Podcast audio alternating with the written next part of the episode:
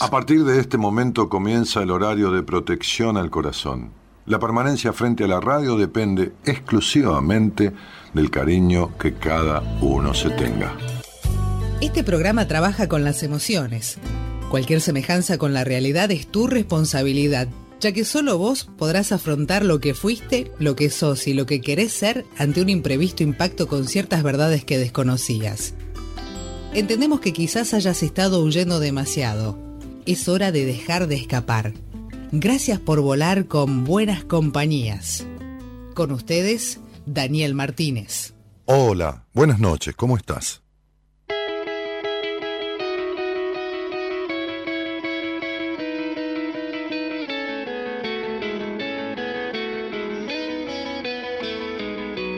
Cuando la vida me da golpes y me manda para el suelo es cuando yo más siento que tengo que levantarme, que dar la cara al miedo. Es una forma de vencerlo. No voy a darme por vencido, no voy a darle mi vida al miedo. El miedo es un asesino que mata los sentimientos. Sé que no estoy solo, yo sé que Dios está aquí adentro. Y necesito silencio para poder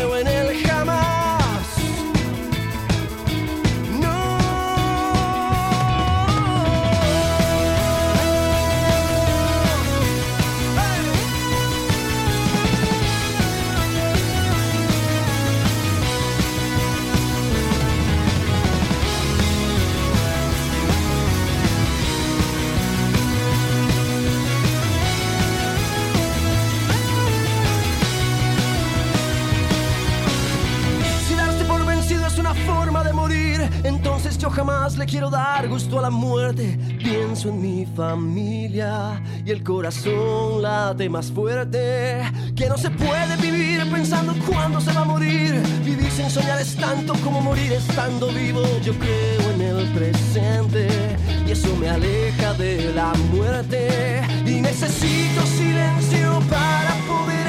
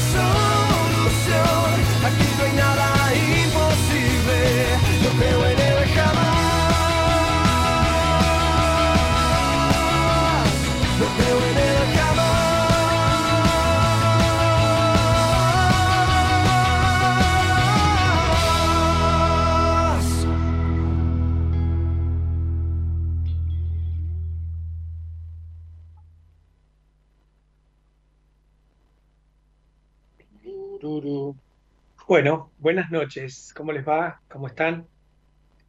Este, nuevamente volví a mi reducto aquí de épocas de pandemia, que es el consultorio para hacer el programa de Buenas Compañías. Hoy tuve un temita con el auto y no pude ir a, estar con Gerardo, así que de paso saludo al operador hoy este, encargado de Tutti Le Fiocchi, todo lo que tiene que ver con, con que esto salga para nosotros lo mejor posible. Mi nombre es Enrique Audine, bienvenidos a Buenas Compañías, eh, en un día caluroso, muy pesado. Hoy este, le decía yo este, a, un, a un amigo, me dice, ¿qué calor hace? Entonces yo le decía, calor tenían hoy los que rindieron examen conmigo, que transpiraban con ganas, no sé si era por el calor que hacía o por esta cosa que hay en torno a los, a los exámenes, ¿no? Pensaba hoy, este, ¿qué le pone la gente a los exámenes cuando es examinado? ¿Qué le pone la gente? No, ¿qué le ponemos todos? Y yo contaba que en algún momento, creo, creo que era antes de conocer a Pablo en la facultad, este, a Pablo Mayoral, pero creo que en un momento determinado, este, aprendí a encontrarle la vuelta de pasarla bien en un final, que parezca mentira, ¿no? Pasarla bien, lo mejor que se pueda, pero bueno, quitarle esta, cosa también de esta, esta cuestión de, de vida o muerte, de partido de vida o muerte, que tiene las, las, este, las instancias de evaluación, y hasta en algún momento me permití alguna cosa risueña este, en algún final. Recuerdo que cuando eh, rendí una materia que se llamaba francesa, este, nosotros teníamos dos, teníamos un cuerpo que era psicoanálisis Freud, teníamos otra materia que era Freud y Piaget, que se llamaba niñez, adolescencia, también con una fuerte impronta freudiana y del punto de vista genético, y, y también, eh, bueno, aparecían estos psicoanálisis, que como digo siempre, o como me recuerdo siempre, yo pude cursar materias en función de los horarios que tenía disponible. No siempre cursé materias que, que me hubiera gustado cursar. Por ejemplo, inglesa. Inglesa era este, autores psicoanalistas ingleses, ¿no? Eh, y si bien los vi en otras cuestiones, eh, bueno, fundamentalmente eh, no me coincidían los horarios. Razón por la cual me tuve que anotar en francesa que es este, Tuito Lacan. Lacan desde el comienzo hasta el fin. Jacques Lacan, un psicoanalista. Y recuerdo que el día del final, eh, mi apellido, que empieza con A, ¿no? Este, tenía que estar tempranito en la facultad, en la sede ahí de Independencia. Este, como ustedes saben, los que no saben, no han ido, eh, va, la Facultad de Psicología de la UBA tiene un cuerpo central allá en lo que se llama Villa Freud, que es este, ahí por el por 11, y, algunas otras materias se cursan en otro edificio, que creo que alguna vez lo conté aquí este, con ustedes. Eh, el edificio es, era un viejo convento de unas monjas que había en Buenos Aires, en las cuales este, estuvo pupila mi abuela María. Así que fíjense la cantidad de años, así que cada vez que yo recorría esas instalaciones, obviamente reformadas, pero por ahí quedaban algunas escaleras eh, de otro tiempo, este, unos, unos espacios pensados para, para otra Buenos Aires y para otro tiempo de la Argentina, este, muy de las casonas viejas, pero casonas muy grandes, bueno, que después fue este, eh, adquirido por la, por la Universidad de Buenos Aires. Y el cuento es que voy a rendir este, psicología francesa. Yo salía de acá de me tomaba el, el tren hasta Constitución, y de Constitución me iba para, para la calle Independencia, bajaba ahí donde está la Shell, y eh, me acuerdo que llegué, entregué la libreta, como era costumbre, vos llegás a una mesa, entregas la libreta, bueno, una gente para hacer dulce había para rendir, salas, salones inmensos, y recuerdo que, me llaman a rendir y yo ese día había comprado un diario cuya contratapa tenía un artículo referente a la creación de la Universidad de Psicología en Argentina. ¿no? Este, entonces hacía todo como un raconto, ¿no? Y el artículo estaba muy bueno y tenía algunas cuestiones que obviamente no, no, voy a decir ahora, pero leí el artículo y cuando, cuando llegué a, la mesa, que me dijeron, este, me acuerdo que había, estaba uno de los que me tomaba, que era el titular de la mesa, y dos, dos personas más que estaban aprendiendo, digamos, que eran este, psicólogos recibidos que estaban este, haciendo su práctica docente y, estaba, habían sido llevados por esta persona para, para, para que se vayan fogueando en esto de tomar examen. Entonces este, me dice, ¿qué te me elegiste? Bueno, los saludos cordiales, buen día, buen día, ¿qué tal? ¿Cómo están? Supongo que era para esta fecha, no recuerdo bien. Pero sí, creo que francesa la, la rendía a fin de año. Entonces, este, eh, yo dije, bueno, el tema que elegí está en la, contratapa de tal diario este, del día de hoy. Imagínense la sorpresa. ¿Cómo? Me dijeron. Sí, sí, el tema que elijo para desplegar es este, para desarrollar. Y bueno, me acuerdo que fue muy entretenido, eh, independientemente del resultado, independientemente de, de cómo me fue. Este, estuve como 45 minutos porque fue un examen muy interesante porque cuando uno se, se larga eh, y van apareciendo un tipo de conocimiento, no sé si conocimientos ya fraguados, pero por lo menos aparece una forma de decir, una forma de expresarse, una forma de ir hablando y al mismo tiempo este, ir escuchándose en lo que uno va diciendo. Eh, por supuesto, mi costumbre no era, este, era, era estudioso, era eh, seguramente no quería ir a pasarla mal, ¿no? Pero lo que quiero poner de relieve es que en algún momento me di cuenta que era un lugar para poderla pasar bien también, ¿no?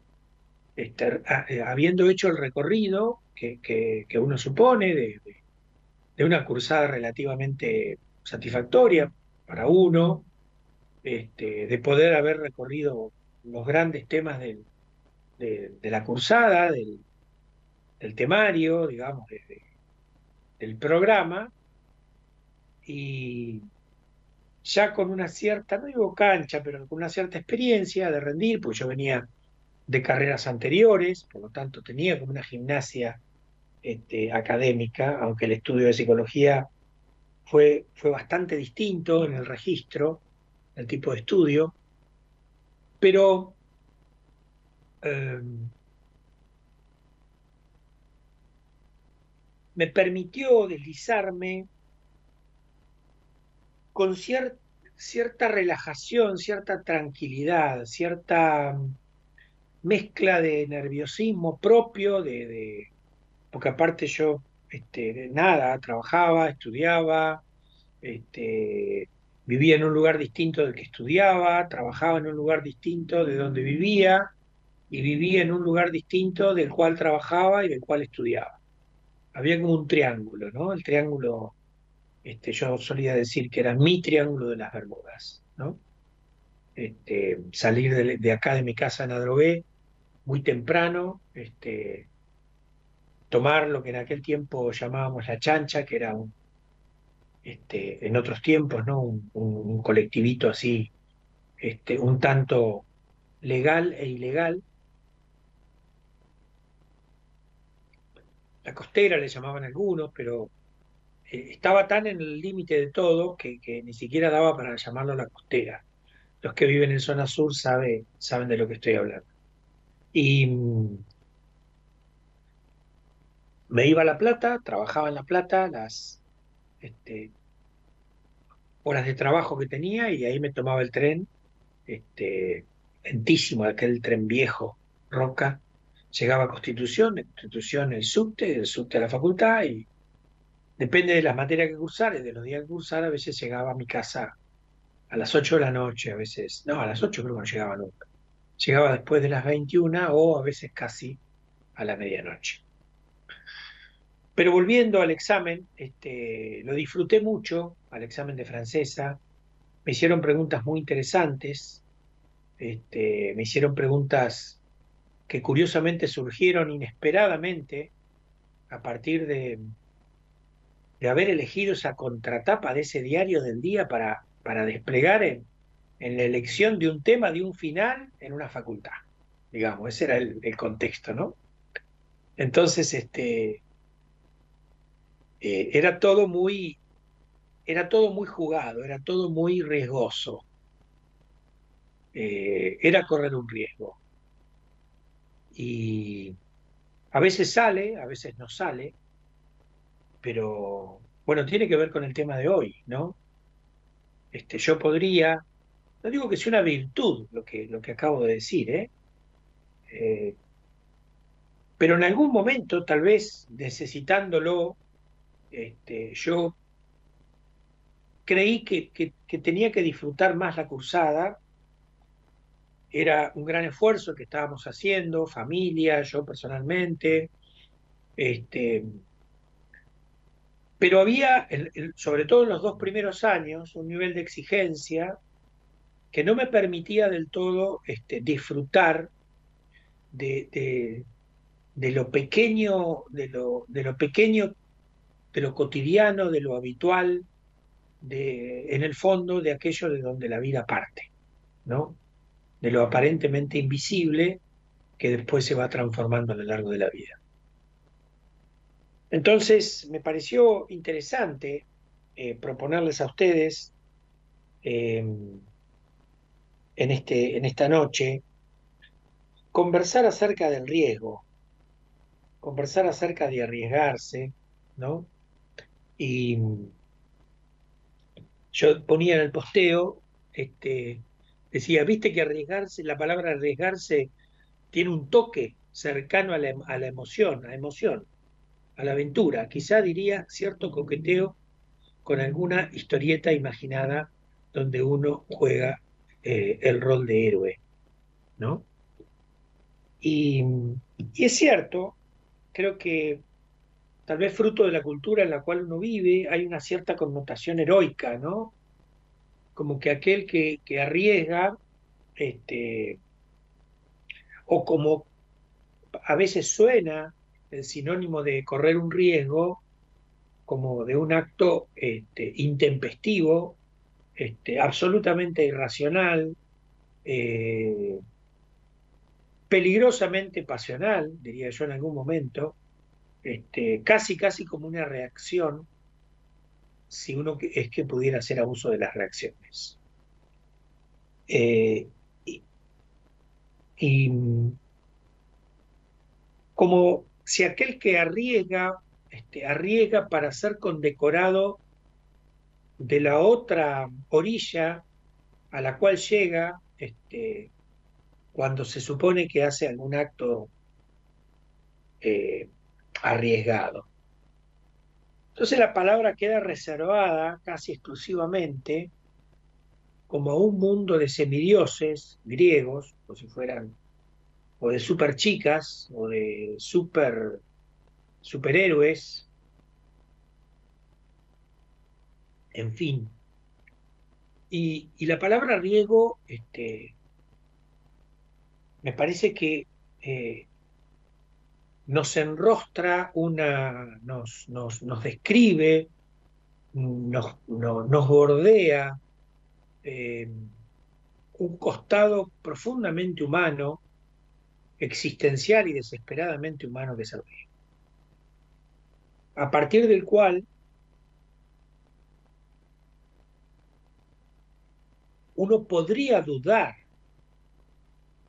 ese uno soy yo, ¿no? Yo podría dudar si alguien está transitando humanamente la vida a partir de no haber corrido riesgos. ¿no? Y ya estoy descartando eh, estos riesgos a los cuales hacía referencia, ¿no?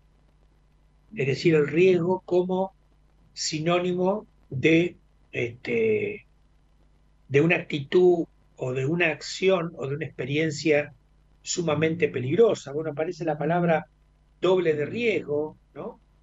Para, para señalar que hay un chabón o una chabona que le pagan por hacer escenas que son este, altamente peligrosas y el, actor o la, o la actriz este, no quieren arriesgar el pellejo, entonces usan un doble de riesgo. No estoy hablando en este sentido de la palabra de. Por lo menos esta noche no quiero ir por ahí. Este, quiero, este, por, eso eh, traje a colación este recuerdo, este recuerdo de la facultad, esta materia que rendí en la facultad, que eh, ni siquiera sabía un minuto antes de salir al aire con ustedes, sabía que, iba, que, este recuerdo iba a venir a mí. En realidad iba a... Eh, en el programa de anoche iba a tomar algo que dijo Dani, que, que que un poco está en, línea con lo que yo vengo conversando con mi compañera.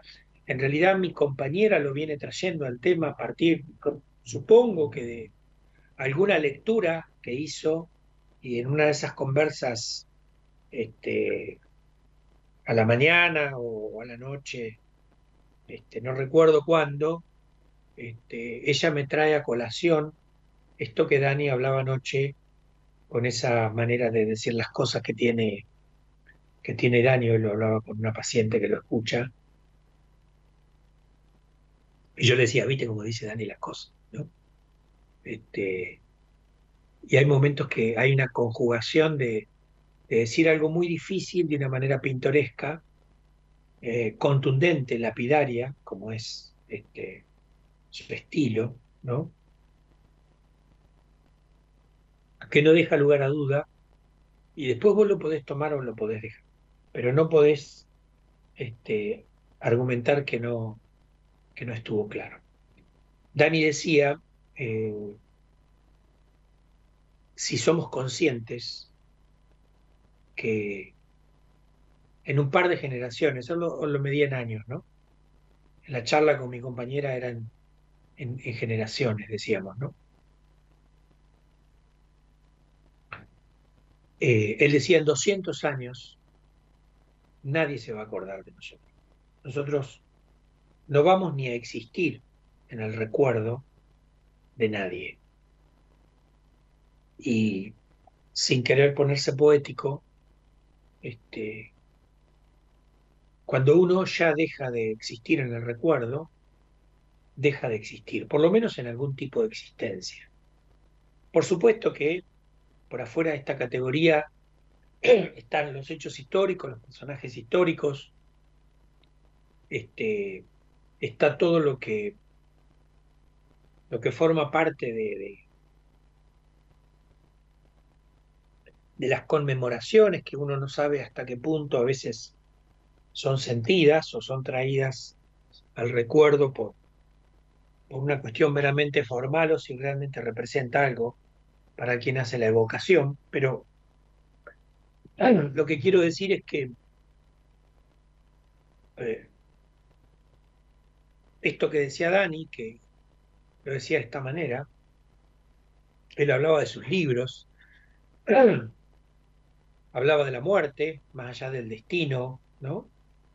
Que sea la tierra, que sea la ceniza, de los que estén en el día, ¿no? Eh, de nuestra muerte y traigan a colación algún recuerdo este, en fin, todo lo que, lo que rodea esa escena, pero pasado el tiempo de esa desaparición física, ¿no?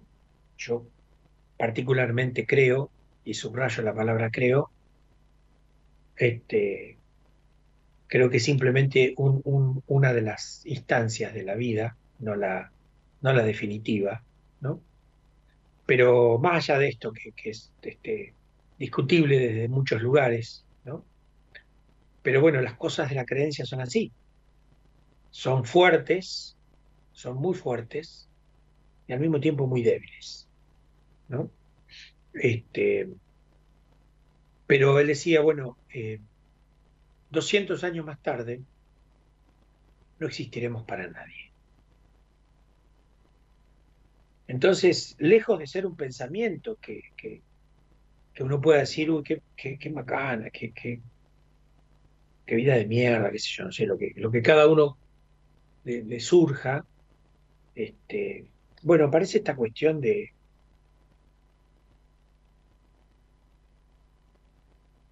si esto es así. Entonces, ¿cuál es el valor para mí del minuto, del momento, de lo que estoy viviendo, de lo que de lo que me rodea, de lo que de la hora, del presente, del estar presente, del estar en el momento, de de no apurar el tiempo y las cosas que, queremos que pasen. Es decir, relacionarse con la vida, curiosamente desde una finitud, en algún punto desesperada, porque cuando uno toma conciencia, viste lo que es la conciencia, ¿no? O sea, por un lado es un, es un lugar de referencia y por otro lado es este, un enjambre de pensamientos que si no te agarra bien parado vitalmente, este, vas un poco como a parar a los caños, ¿no? Entonces el convite tiene que ver con, con,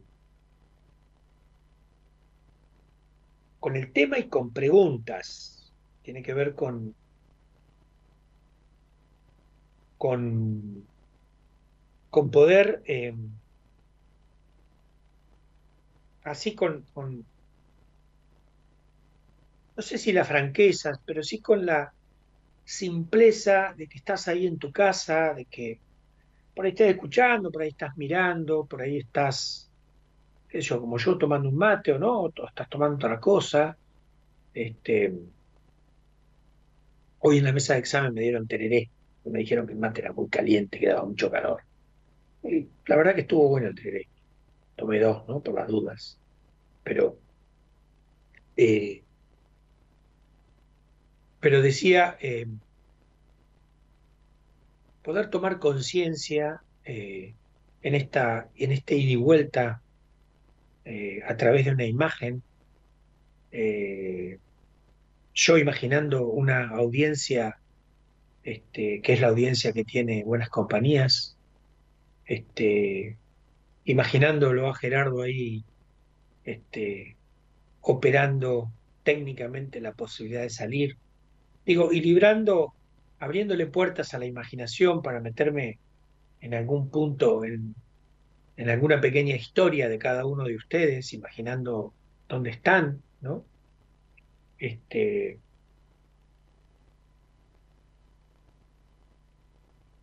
me parece que esta cuestión de preguntarse a través de, de, esta palabra, que es arriesgarse la palabra, porque vi que había tantas cosas, que, tantas preguntas que podía hacer, que si ponía una pregunta dejaba fuera otra y la otra me parecía también importante, bueno, entonces le puse a arriesgarse, ¿no? Eh, pero la idea es este, preguntarte así, sin, anestesia, este, si has tomado riesgos en tu vida.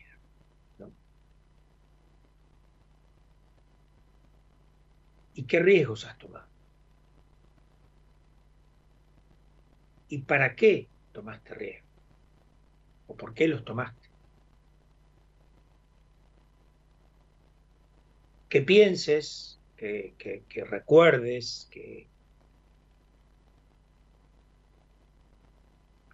que traigas un poco a la memoria, pero sobre todo al corazón, este, qué personas estaban involucradas en ese tomar riesgos, ¿no?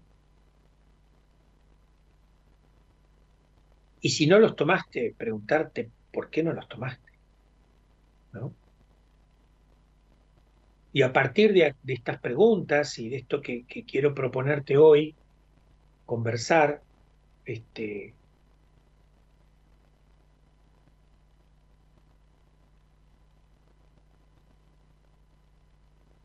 ver lo que hay detrás de esta actitud, ¿no? Es decir, no, en el sentido de que esté bien o mal, sino en el sentido de aquello que te estás perdiendo probablemente. Cuando yo comencé la charla con ustedes, yo no sé, este, Gerardo me dirá por ahí en, en la operación, eh, a ver, porque no estoy viendo que haya gente que se está que haya dicho algo, pero por ahí soy yo que estoy mirando mal aquí. A ver, lo voy a buscar en la otra. ¿vale?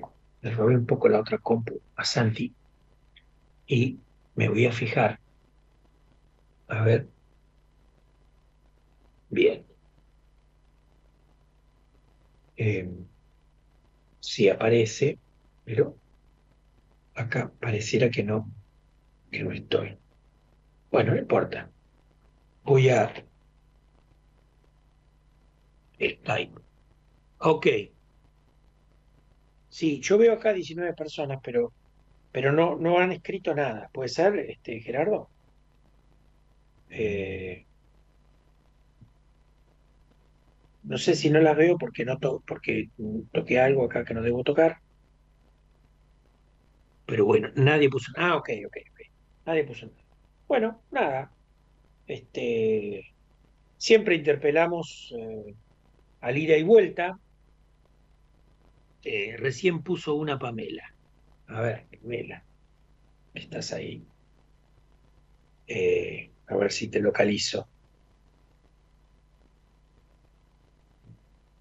A ver. Ah, Pierre Pamela. Dice, hola, buenas noches. Bueno, gracias, Pamela, porque me sentía solo, ¿sabes? Así que te agradezco que, que, te hayas comunicado. Porque la idea de esto es, eh, nada, imaginen, este, cuando voy al estudio, eh, bueno, hay otra, hay otra, digo, hay otra, se recorre otras cosas, este, uno se encuentra este, en ámbito de comunicación, cuando estoy acá, esto es cómodo, pero en algún punto quita esta, esta sensación. Yo estoy hablando a una lucecita que está frente a mí. Este, por supuesto que hago el acto de, abstraer y, imagino toda la audiencia, como decía hoy, ¿no? Pero, pero al mismo tiempo, bueno, este, no deja de ser o de sentir que, que voy como arrastrando un monólogo y bueno, le trato de poner onda eh, de la mejor manera que puedo y al, ver que no aparecía nadie, digo, bueno, este, siempre aparece alguno que se cuelga. Tal vez sea por la noche, por, por, el calor, qué sé yo, vaya a saber. ¿no? Este, pero bueno, se trata de, de, recoger un poco lo que, lo que ha habido, ha pasado en el día. Acá este, también eh, nada, en, el, en el Face este, aparece algún simplemente que leyeron el comentario, pero no aparece ningún comentario, ¿no? Entonces, este, vuelvo eh, eh, al ejemplo de, de haber tomado un riesgo en una situación, por ahí aparentemente irrisoria o no, como es rendir un, examen final, ¿no? Este, pero la recuerdo con mucho cariño para mí en el sentido de que me gustó haber tomado ese riesgo, ¿sí? Y haberme desprendido de un montón de, cuestiones este, por supuesto que no lo dicen todas las materias, este, pero eh, me hizo acordar a, la cantidad de cosas que descubrí a partir de haber tomado ese riesgo, ¿no? De salirme de lo habitual, de lo esperado, de lo que, digamos, del, sí, de, de, lo que se espera que uno haga, ¿no? Y haber sentido como cierto impulso de hacerlo, como de romper una, una especie de, de, lugar que, que, estaba haciendo un poco lo mismo, ¿no? O sea, digo, estudiar para, para y decir para, para captar al otro, para encantarlo, para, para usar las palabras que sé que el profesor usó en la cursada. Bueno, es difícil, ¿no? Es un tema más complejo para mí. Por ahí en algún momento lo voy a retomar, esta cosa de cómo, cómo se va mezclando a lo largo de, nuestra vida este, esa necesidad este, a veces patológica de querer agradar al otro y dejarse a uno tan, tan por afuera, tan, tan descuidado, ¿no? Y pasar gran tiempo de la vida este, como, como, como creando un Frankenstein, ¿no? Es decir,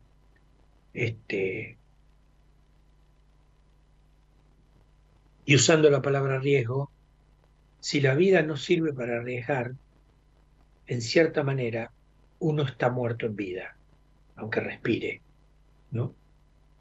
Porque eh, tomar riesgos tiene que ver con, y acá no, no, no, no me pongo el maestro ciruela como que estoy este, eh, ¿cómo que se llama?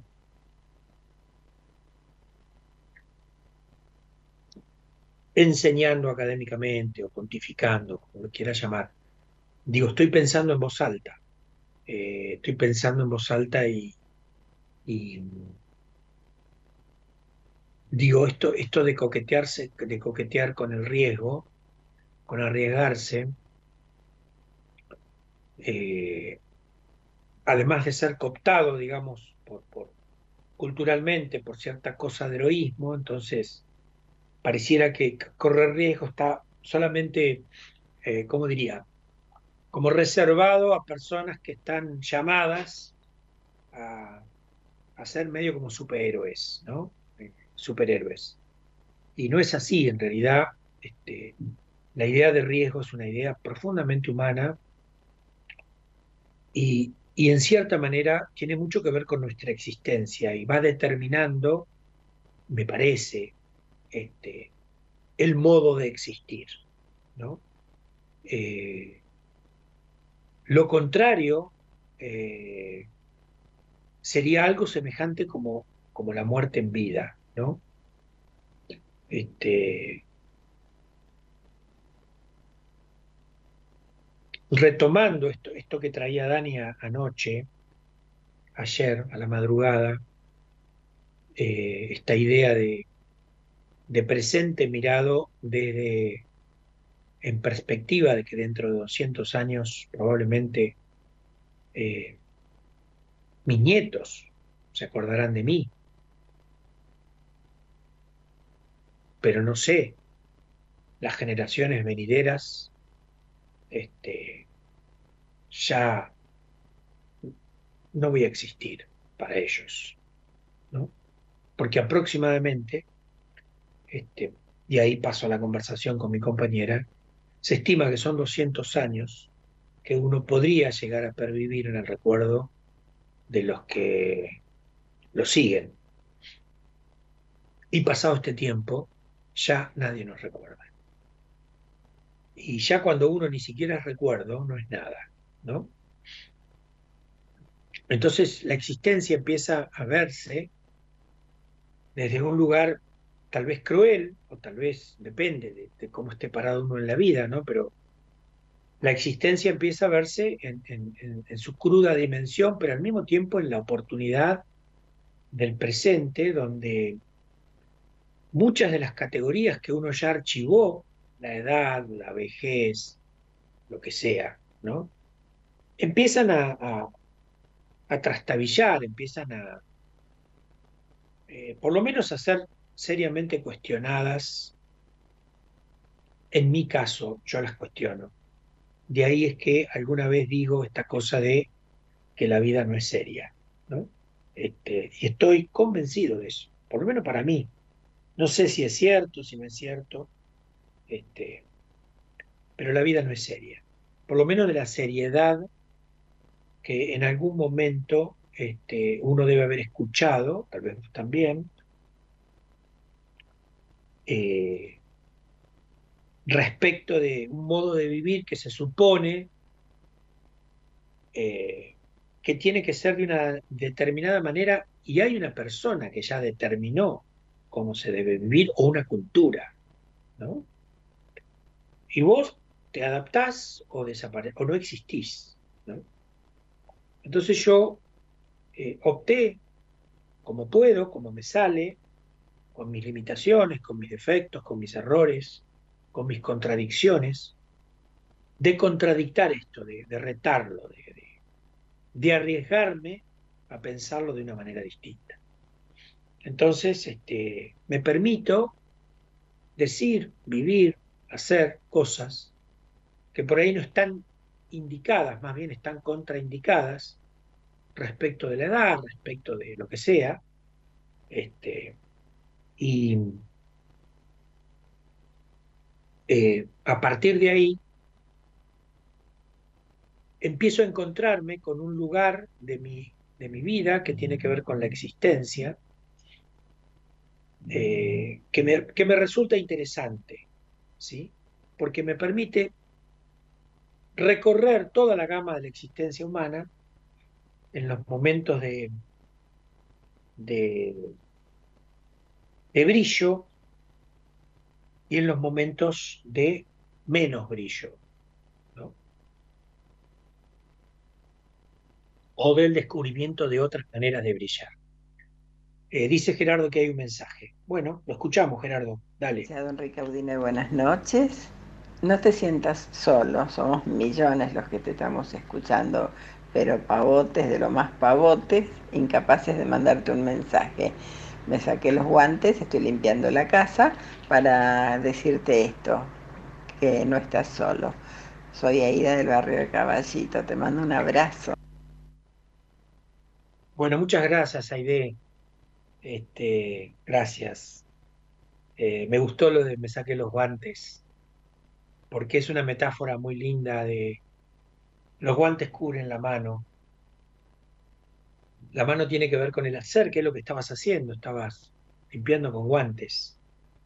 Eh, yo uso guantes porque tengo las manos, mis manos son, digo yo, una, muy delicadas, ¿no? Este, muy delicadas, qué sé yo, no sé, me, lastimo, me golpeo, me, me duele, este, y eh, creo que no es, no es menor. Tal vez exagero con la metáfora, pero permítanme, este, permítanme este, eh, esta manera de hablar, que te haya sacado el guante, que es decir, lo que nos cubre, que es lo que, lo que estoy hablando hoy, ¿no? que, que, vivimos cubiertos muchas veces y al estar cubiertos no existimos. Eh, la vamos llevando, vamos respirando, pero respirar no es existir, ¿sí? Este, eh, vamos arrastrando la vida a veces. Y yo deseo, este, en, esta, en esta noche en la que estoy aquí con ustedes, desde el lugar que estoy, desde los años que tengo, desde el recorrido que he hecho, este, eh, elijo seguir vibrando en la medida de lo posible, ¿no? Eh, y recuperando el guante, también el guante, este, de lo que recojo el guante que tiró Daniel el otro día y lo uno a mis conversaciones y a mis cavilaciones, pero más que mis cavilaciones de pensamiento, a mis sentimientos, ¿no? De tratar de más que tratar de hacer, este, de conectarme cada día con, con la mayor este, energía posible. A veces no siempre es así, por razones de la vida misma, pero me parece que el riesgo, o arriesgarse, o correr riesgo, o tomar riesgos, este, forma parte de esta especie de, de, de consigna pendiente que, que, nació con nosotros y que va a estar con nosotros hasta el momento de nuestra muerte. ¿no? Eh, hace muy poquito nació mi, mi, mi primer nieto, Cruz, el sábado 2 de diciembre. Eh, hijo de Kevin, el hijo mayor, Connie. Este, y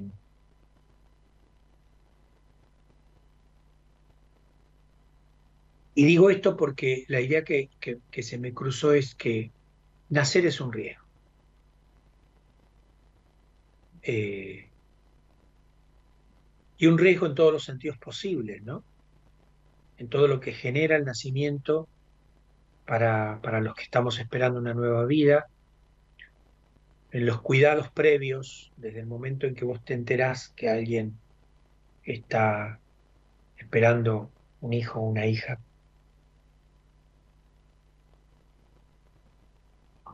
Los controles, los exámenes, los estudios, este, que van pormenorizadamente detallando cuánto mide, qué le falta, este, el tiempo, en fin. Y sin embargo, nada te quita, hasta el momento del nacimiento,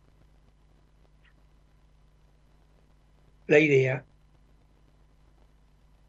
de que el nacer es un riesgo. En el cómo se nace cuando se nace, donde hay una, cantidad de factores muy grandes este, que hacen que uno contenga la respiración, inclusive hasta después de nacido. ¿no? Y eh, me parece que esta cuestión de, de, que, eh, que esté esta inscripción de que nacer es un riesgo, es toda una definición de la vida de la persona. Es decir, es toda una definición de un proyecto de vida, de un proyecto de vida que tiene como premisa fundamental, que toca nuestra existencia, que la enciende de una manera desesperada y de una manera juiciosa y de una manera alegre y de una manera esperanzada y de una manera dolorosa muchas veces, ¿no? Pero la existencia es así.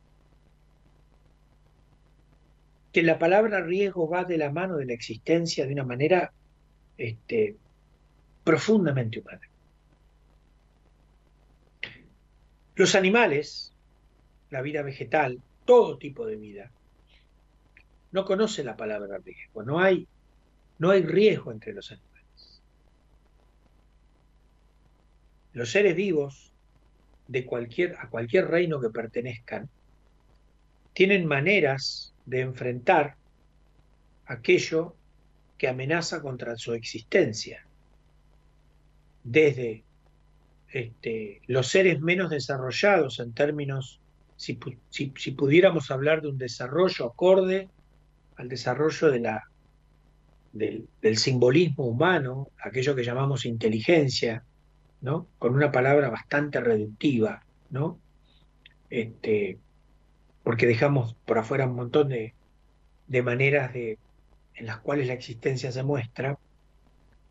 Pero digo, me parece que aparece eh, este rasgo distintivo de la del riesgo al, al decir que nacer es un riesgo se nos está como poniendo un sello y diciendo negro, negra, flaco, flaca. La vida es arriesgarse. Cada uno deberá decidir qué riesgos correr, cuáles son para su vida, pero debería haber en la vida de una persona cuatro o cinco riesgos corridos que valió el gusto de recorrerlos. Eh, por lo tanto, me parece que la pregunta eh, que tiene que ver con, tu historia y con que puedas pensar o comunicarte o mandar un mensaje o hablar, salir al aire, conversar en esta noche, este, ¿qué riesgos considerás vos que valió tu esperanza, tu alegría? ¿no? Yo conté uno, chiquitito, por ahí, ¿no? Por ahí si me acuerdo, podría este, recordar algún otro, pero, pero este, en el caso mío fue simplemente cambiarle el palo a un, examen habitualmente en la universidad, donde tenía que tener un formato y, bueno, tuvo otro formato distinto, diferente. Entonces, este, no darnos por vencido, como decía la canción de Juanes que Dani eligió para, para esta semana, ¿no?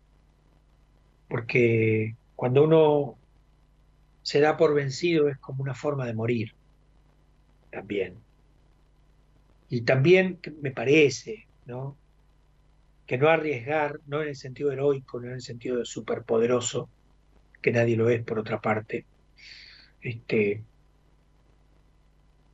eh, también es una forma de no existir, aunque uno respire, aunque uno mire televisión, aunque vaya al supermercado, aunque esté deambulando por la vida, independientemente del tiempo que tenga, de las cosas que le pasaron, de la edad que tenga, tratando de pedirle a la vida lo que uno es incapaz de arriesgar de sí mismo. Y acá, bueno, van apareciendo un montón de cuestiones que seguramente vamos a desarrollar en la segunda hora del programa, pero que tiene que ver con una idea, no sé si es por lo menos una palabra que a mí me parece bastante, que es la, la idea de, de, pérdida, ¿no? Este, digo, la idea de riesgo va de la mano de la idea de pérdida, ¿no? De, de la idea de aprender a convivir con la pérdida que siempre se va produciendo, ¿no?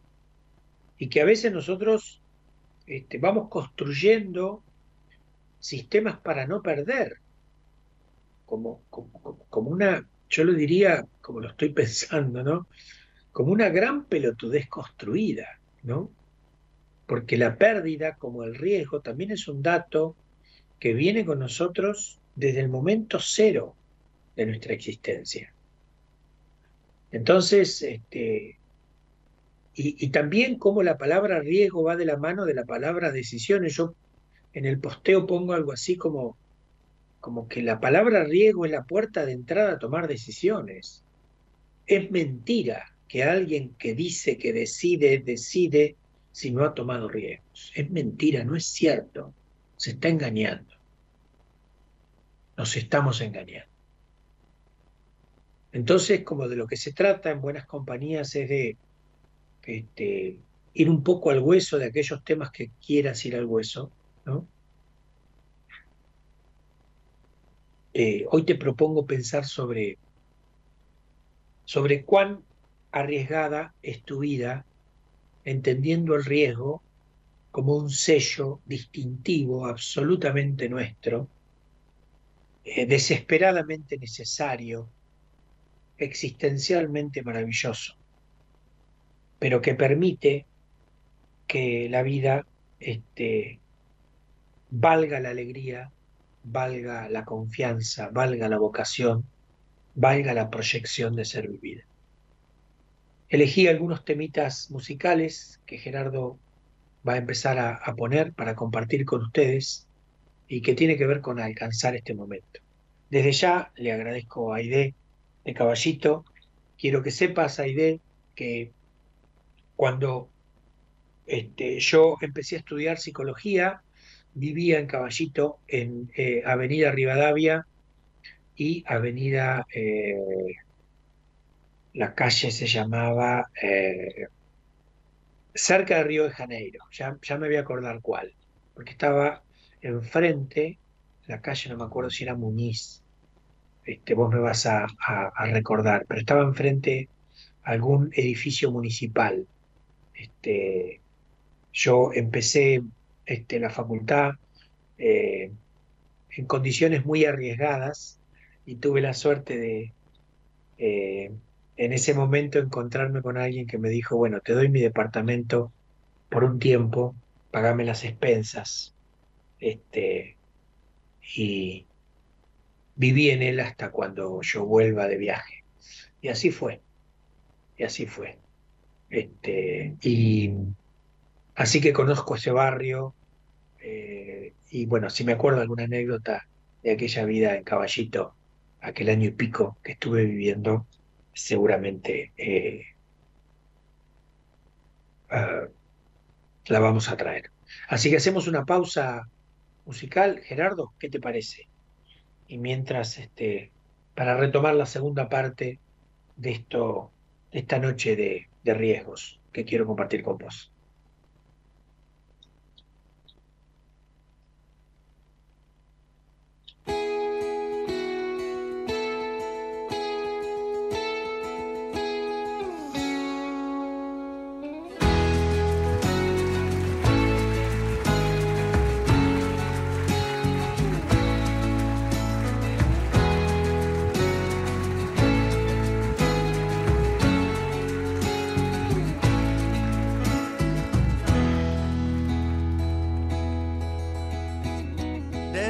Sirve el porqué, de nada sirve el valor, de nada sirve volver,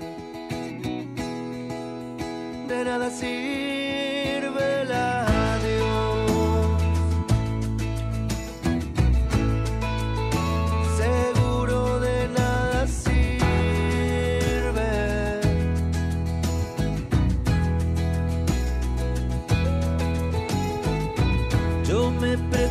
hasta cuándo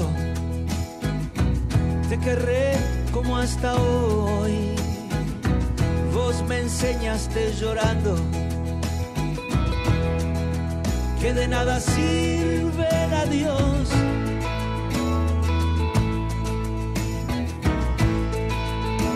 Seguro de nada sirve mi amor.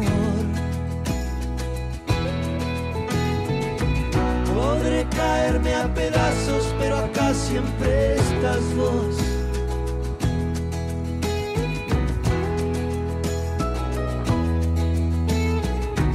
Me gusta lo que no tengo y quiero lo que no doy.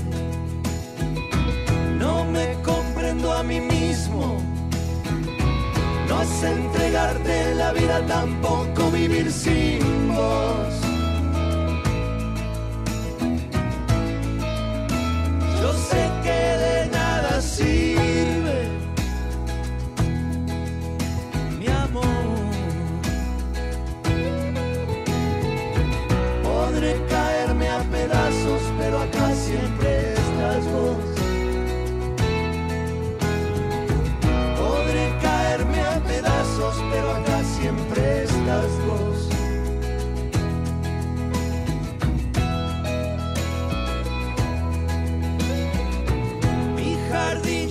Espera, porque ya corté la flor. Y todo lo que me queda es cantarte con el alma si te regalé la voz.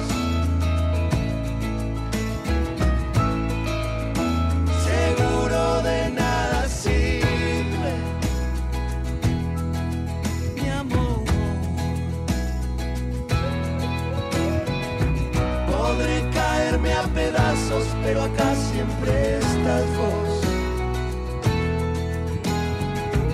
Podré caerme a pedazos quiero acá.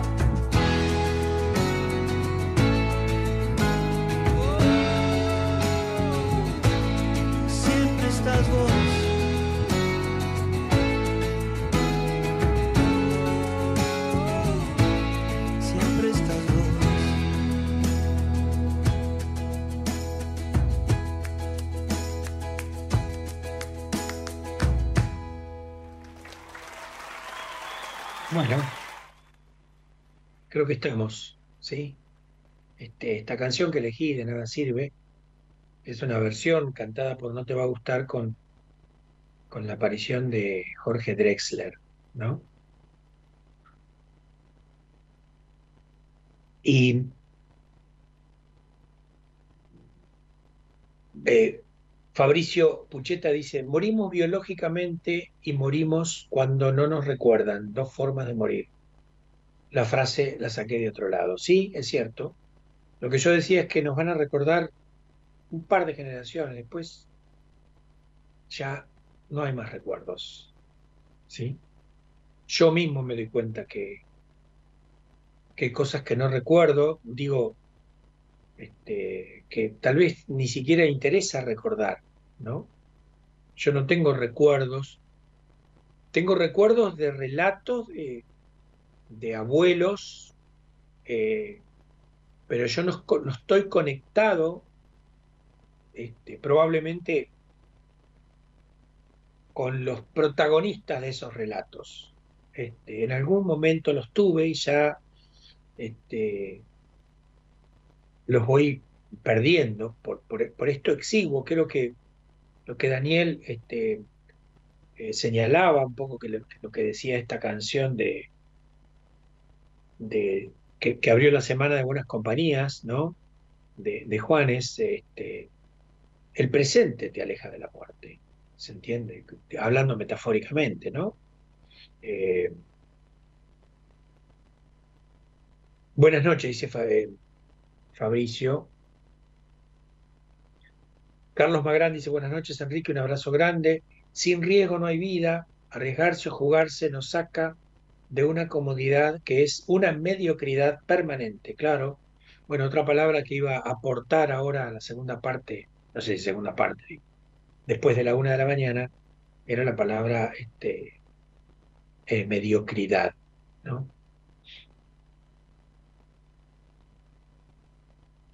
Eh, Gabriela eh, Candal dice, buenas noches Enrique Audine y compañías, existen pérdidas que son ganancias, ser uno mismo es un riesgo, el temor es perder, es en definitiva, el, el temor a perder es en definitiva un bloqueo.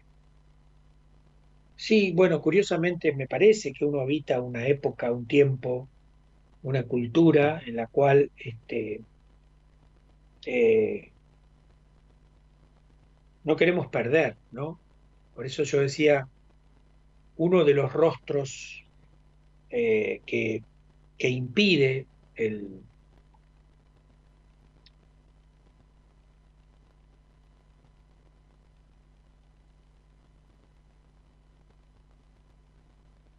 dejarse sacudir, dejar, de salir del entumecimiento en el cual a veces uno se sumerge, este, saliendo un poco de la...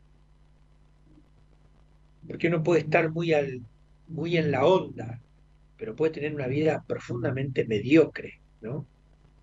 Este, porque está marcada precisamente por esto de, de vivir un poco a la sombra de lo que hay que hacer políticamente correcto, ¿no? Y yo ponía en el posteo también eh, decía este, los animales no corren riesgos, decía hoy, ¿no? El riesgo es una vivencia este, consciente, fundamental. Eh, el animal no, corre riesgo porque no hay una conciencia que le permita especular El animal reacciona instintivamente, es decir, sigue una ley que está inscripta en su ser, que tiene que ver con el instinto, a partir del cual o huye, eh, se refugia o ataca. No tiene más salidas. En cambio nosotros no. Este, nosotros ante el riesgo aparece este, la, digamos, el espacio necesario para, para cultivar nuestra existencia en el sentido de, sentirnos vivos, ¿no? Eh, con esa vida que, que, se transforma en, activar el presente, ¿no? Para seguir un poco el leitmotiv de esta canción que, que, nos, que nos sostiene en esta semana, en, este, esta semana de buenas compañías. Eh, y pensaba, o por lo menos escribía, y decía, este, el hombre, sin embargo, es el único ser que de alguna u otra forma corre un riesgo primordial, el de encontrarle la vuelta a su vida o sentirse deshilachado por frustraciones repetitivas. ¿Será arriesgado no tomar riesgos? Preguntaba yo. Y acá este, viene una frase que, trabajo mucho, que, a la gente le causa gracia, porque por ahí no la conoce. No, es que no la conoce, sino que no la usa por ahí, ¿no? Cuando yo digo, y qué fruto de una, de una composición que hemos hecho con los, con los pacientes, ¿no? ¿Qué hacemos con los pacientes después de lograr en un proceso terapéutico este, detectar el, nudo del malestar, este, el camino recorrido, la pregunta fundamental, eh, por lo menos en el ámbito psicoterapéutico, ¿qué tengo que ver yo con aquello que me aqueja? ¿No? Después de que hice el recorrido de echarle la culpa a todo lo que anda dando vuelta por ahí, bueno, una vez que agoté todos los posibles responsables de los males que me aquejan, hacerse la pregunta, bueno, ¿y yo qué tengo que ver con esto? ¿No? Y mm, eh, yo tengo una frase que es al agua pato. no sé si yo, no la tengo la frase, yo la tomo la frase. Y al agua pato significa, bueno, a vivir, a arriesgar, a caminar, a embarrarse, a sentir este, ese escosor este, maravilloso y, al mismo tiempo preocupante en el sentido de, la preocupa, de la ocupación, me tengo que ocupar de mi vida, que no hace otra cosa que, que dejarte bien claro que estás viviendo. Y como contrapartida, digo, de, de no tomar riesgos, ¿no? Y con esto no estoy eh, diciendo que no toma riesgos es un pelotudo o cosa por el estilo, no, tiene que ver con eso. Ni siquiera con decir que no está mal no tomar riesgos. Soy nadie para decir eso. Simplemente estoy dejando que la palabra riesgo nos cubra, a vos y a mí, en esta noche, y, que podamos este, ver cómo resuena para ver qué, qué, qué vitalidad que está esperando nacer en nosotros está siendo opacada, obturada, escondida, taponada por nosotros. Este, y la idea de arriesgar eh, no tiene que ver con, con ganar, precisamente, ¿no? Arriesgar para ganar, ¿no? En este sentido, eh, el que no arriesga no gana, bueno, es un dicho eh, que habría que desmenuzar y despanzurrar un poco para ver qué es lo que se dice, porque en realidad la ganancia es relativa, es relativa a la pérdida. Es decir, para ganar lo primero que hay que pensar es cuánto uno está dispuesto a perder. Eh, y lo mismo sucede con las decisiones. Conversaba también con una, con una paciente que, que, que, me lo traía a la sesión. Me decía, ¿te acordás cuando hablamos? Me quedé pensando en la última sesión que estuvimos conversando, que antes de tomar una decisión tengo que poder este, eh, visualizar qué estoy perdiendo en esta decisión. Porque si no estoy perdiendo nada, no estoy tomando una decisión. Me estoy adaptando, me estoy acomodando, estoy este, barnizando, estoy este, cubriendo con celofán mi vida, pero no estoy tomando una decisión. Entonces, este, creo que en este sentido uno no, no, al agua pato no es, pongo yo, no es otra cosa que soltar los argumentos en pro y en contra de alguna acción. Es decir, dejar de pensar y darle vuelta a las cosas. Ya le diste una vuelta, dos vueltas, tres vueltas, ya está. ¿no? Eh, y tomar una decisión. Y pongo, ¿no? Este, y, la lo que lo que viene ahora tiene que ver con un recuerdo de mi propia de mi propio andar por la vida, ¿no? Decisión en desnudez, decisión en soledad, en angustia, pero decisión en sí mismo y en sí mismo.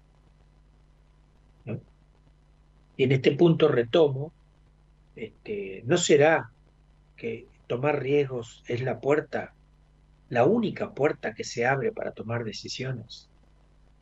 Lo digo de otra manera. ¿Se puede tomar una decisión genuina donde uno no haya corrido riesgos? Lo digo de otra manera. ¿Se puede tomar una decisión genuina de la vida si uno primero no aprendió a aceptar la pérdida como condición de la vida?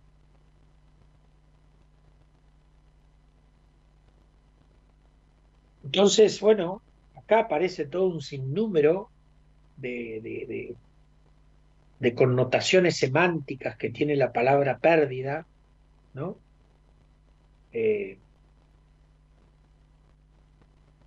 hablando de la, de la, de la vida que nace y de, Cruz, mi, nieto, eh, el, los signos que, el cuerpo va emitiendo previo al desenlace de un embarazo es la pérdida, ¿no? es la ruptura de la bolsa que te va preanunciando que se desencadena un procedimiento, que después vendrá el trabajo de parto, bueno, en fin.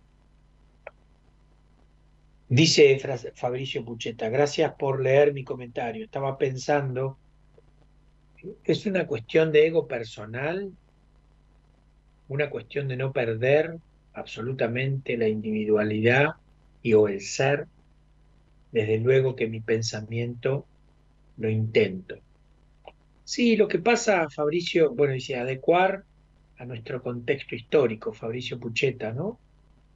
Dice, última inquietud, ¿existe una jerarquía a tu criterio en cuanto a una concepción de la realidad, en cuanto a Occidente y Oriente? Sí, claro, por supuesto. Por supuesto.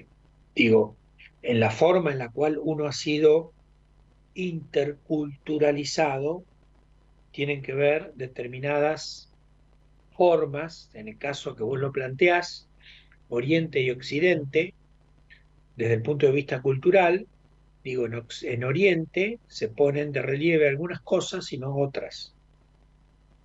Este, y en Occidente se ponen de relieve algunas cosas y no otras. Lo que pasa es que esas cosas que se ponen de relieve, desmedro de otras,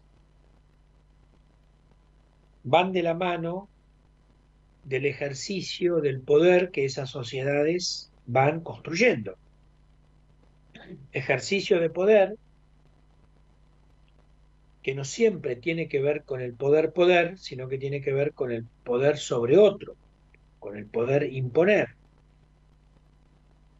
Entonces, cuando uno se queda con la mitad de, las, este, de los espejos de colores de Occidente, se pierden los colores, los espejos de colores de Oriente. Cuando uno incorpora los dos espejos, se da cuenta que atrás de los espejos de colores hay otras cosas que son más valiosas que los espejos de colores. Porque los espejos de colores son como, como una forma de decir, te muestro algo que te llama la atención, pero en realidad te quiero, eh, quiero eh, que vos te lleves otra cosa, ¿no? Entonces, de acuerdo a cómo las culturas se relacionen con su, volviendo, con su manera de arriesgar en la vida y la convicción de arriesgar, son las formas en que estas este, culturas van construyendo, eh, a veces de una forma avara, a veces de una forma, este, como diría, eh, racista, ¿no? Eh, a veces de una forma impositiva, ¿no?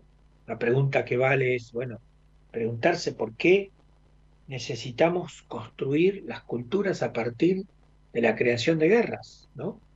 Porque prácticamente desde que tenemos noción de el desarrollo de las culturas sobre la superficie que llamamos tierra, pero que en realidad es agua, es a partir de las guerras, ¿no? Este, siempre estamos guerreando. Y eso da cuenta de que todavía no hemos construido alguna variante un poco más humana. ¿no? Entonces, este, hay una lectura, Fabricio, de esto que decís. Eh, en nuestra sociedad, perder, que curiosamente, digo, lo ligo porque me parece que es significativo, que un primer eh, síntoma de la, la, la, mujer que está embarazada, de que, se, que se, se, desencadena un proceso que va a terminar con el parto, independientemente como éste sea, es la ruptura de la bolsa, la pérdida de, de un líquido que desencadena todo un proceso. Eh, ya hemos hablado de la pérdida en algún momento, ¿no? Y cómo nos llevamos con la pérdida tan mal nos llevamos con la pérdida, ¿no? Que cuando queremos ofender a alguien le decimos es un perdedor. Que por supuesto culturalmente está copiado de otra cultura. Porque nosotros acá, este, desde la Pachamama, no hablamos así, no hablábamos así. No hay idea de perdedor, o ganador.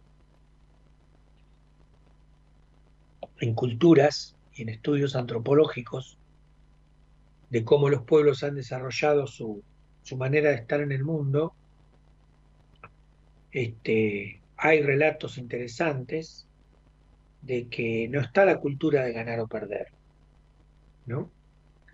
Eh, que esto lo hemos instaurado nosotros a partir de un determinado desarrollo de un solo aspecto de la realidad en desmedro de otros aspectos de la realidad. Por eso para que haya ganadores tiene que haber perdedores.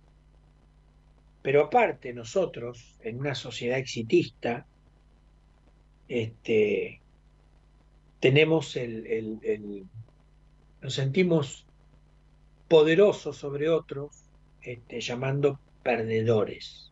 ¿no? Cuando la pérdida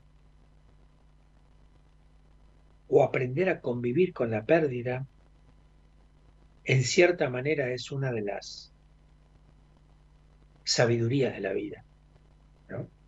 Aprender a incorporar la pérdida como algo necesario para poder encontrarse con aquello que vale la pena para uno. No, no que vale la pena, que vale, que vale la vida para uno, que vale la alegría.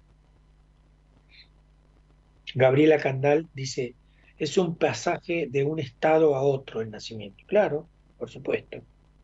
Es una muerte. es una muerte, una muerte anunciada, una muerte a un estado fetal, a un estado maravilloso,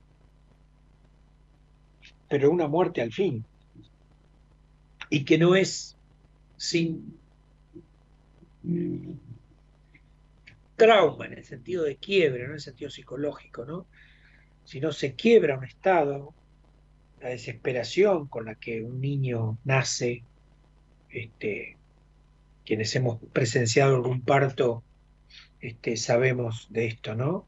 Este, toda esa escena maravillosa y tremenda al mismo tiempo, o tremendamente maravillosa, no sé cómo decirlo, este, a partir de la cual este, hay un necesariamente tiene que haber una experiencia de, de muerte de ese eh, bebé que está siendo cuidado y cobijado por ese vientre que lo sostiene desde tantos lugares maravillosos.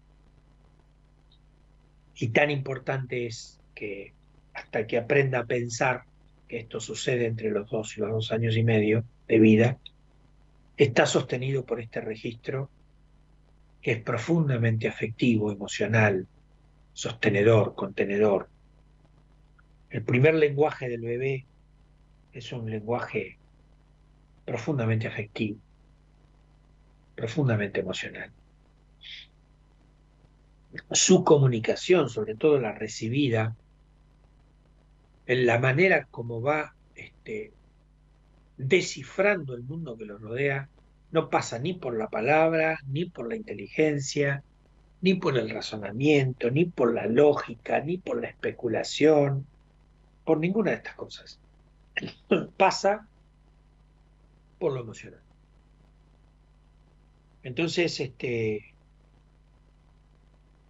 creo que, eh, ¿por qué la muerte, digo, la muerte física sería diferente? ¿Por qué no pensar la vida como un gran útero también? Hay una película maravillosa, que me gusta a mí, por eso digo que es maravillosa, que se llama All That Jazz, allá de el siglo pasado, creo que es del año 1979, que es una película de Bob Fosse eh, y trabaja Roy Shader y Jessica Lange. Y la película transcurre en Broadway, donde Roy Shader, que es un, este, un un creador de, éxitos musicales, de comedias musicales, que lleva una vida desastrosa desde todo punto de vista, pero que tiene un genio creador maravilloso. Es sorprendido, un día le tocan la puerta de la casa y aparece la muerte. La muerte es eh, Jessica Lange, para aquellos que, que, han visto la película King Kong, una de las primeras, ¿no? Este, Jessica Lange es la rubia que King Kong traslada de un lugar para otro. Bueno, en este caso es la muerte. Le toca la puerta a Roy Shader y dice, ¿qué tal? ¿Cómo te va? Y el tipo que era un, este, un personaje muy encantador, muy, muy seductor, al ver una, una mujer tan bella, este, vestida de blanco, con rara la mujer, ¿no? Pero estaban en Nueva York. Yo que he vivido en Nueva York, este, eso no, extraña, ¿no?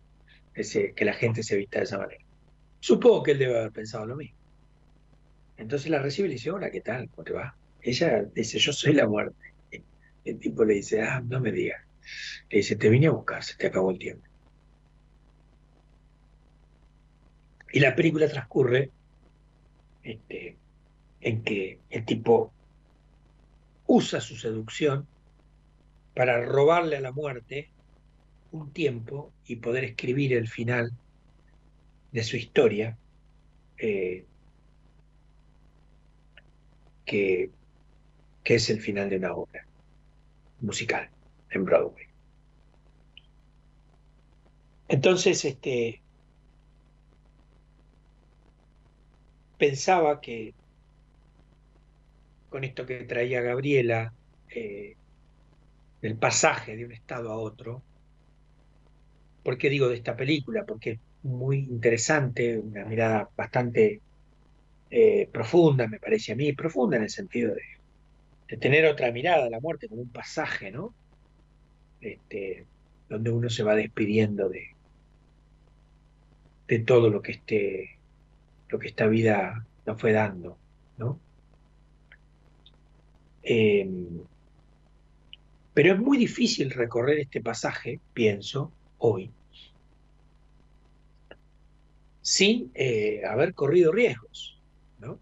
Es decir, sin haber sido fiel a esta marca este, y, eh, que es como una insignia que tenemos desde el momento mismo de nuestro nacimiento, porque nacer es un riesgo. ¿Por qué es un riesgo? Porque naces como podrés no haber nacido. Podés nacer de una manera, podés nacer de otra, podés tener un, qué sé yo, tantas cosas que pasan en el momento del parto, que van signando el modo de existir de ese sujeto a lo largo de la vida. Este, por lo tanto, pregunto yo, ¿y si arriesgarse fuera la puerta de entrada hacia tomar decisiones. Digo, ¿cómo, cómo llegar a esta conciencia de que cada vez que elegís, la elección tiene sentido en la medida en que no elegís otra cosa?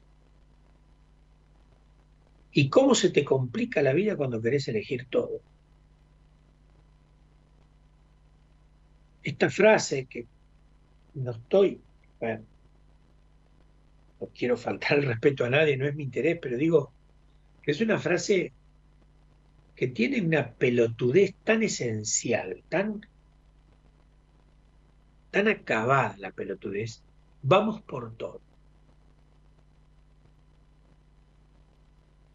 ¿Quiénes? No creo que todos. ¿Quiénes vamos? Es decir, hay que, para ir, hay que desarrollar un movimiento. No sé si todos estamos dispuestos. Y todo. Son esas especies de ilusiones, esas cruzadas culturales o sociales o pertenecientes a un determinado tipo de sociedad que está en un, en un este,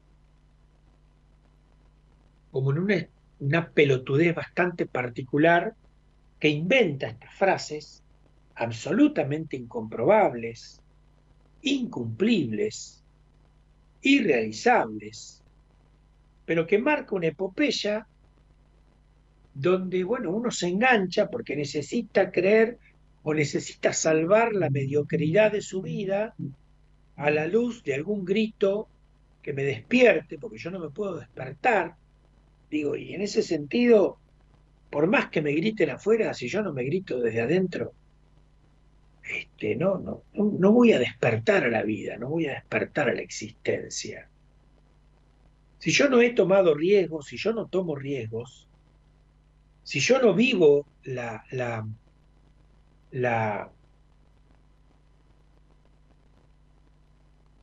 la incertidumbre, la desnudez, la, la, en el fondo la, fragilidad de la, de la existencia humana, ¿qué decisión puedo tomar? ¿Qué puedo elegir?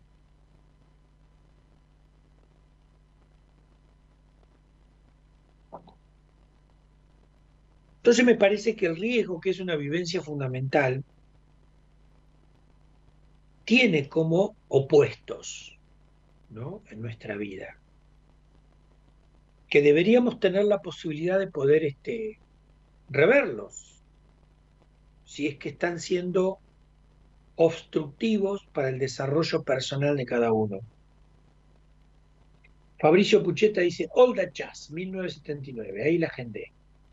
Bueno, la Fabricio, es muy buena, aparte la música. Tarantan, tarantan, tarantan, tarantan,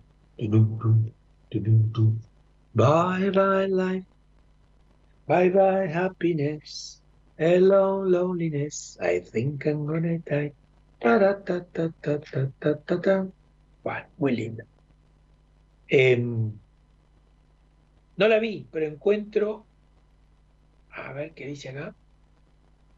Pero encuentro alguna coincidencia, ¿qué otra coincidencia con una película más reciente? Claro, conoces a Joe Black.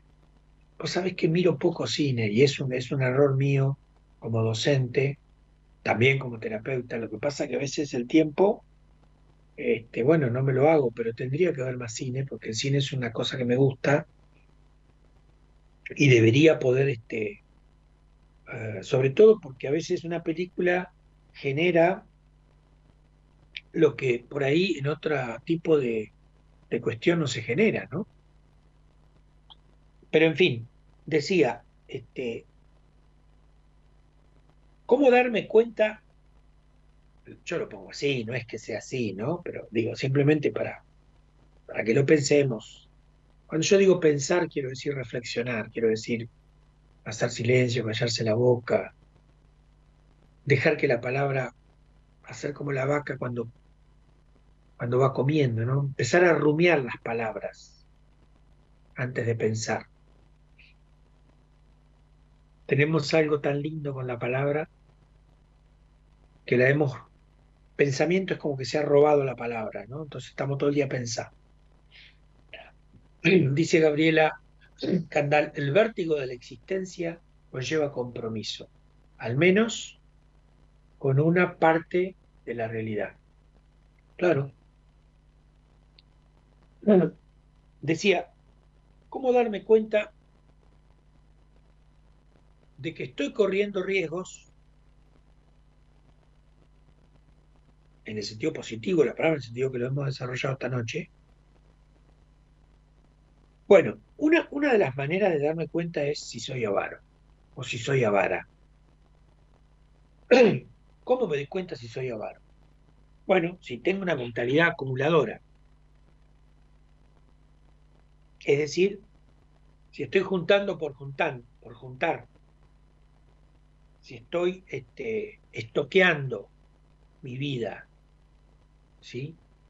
Palabra que va a ser bastante actual, ¿no? Es decir, la avaricia como eh, aquella actitud que pone en las cosas materiales los ladrillos con los cuales construyo una torre, con las cuales me encierro. Y creo que estoy protegido.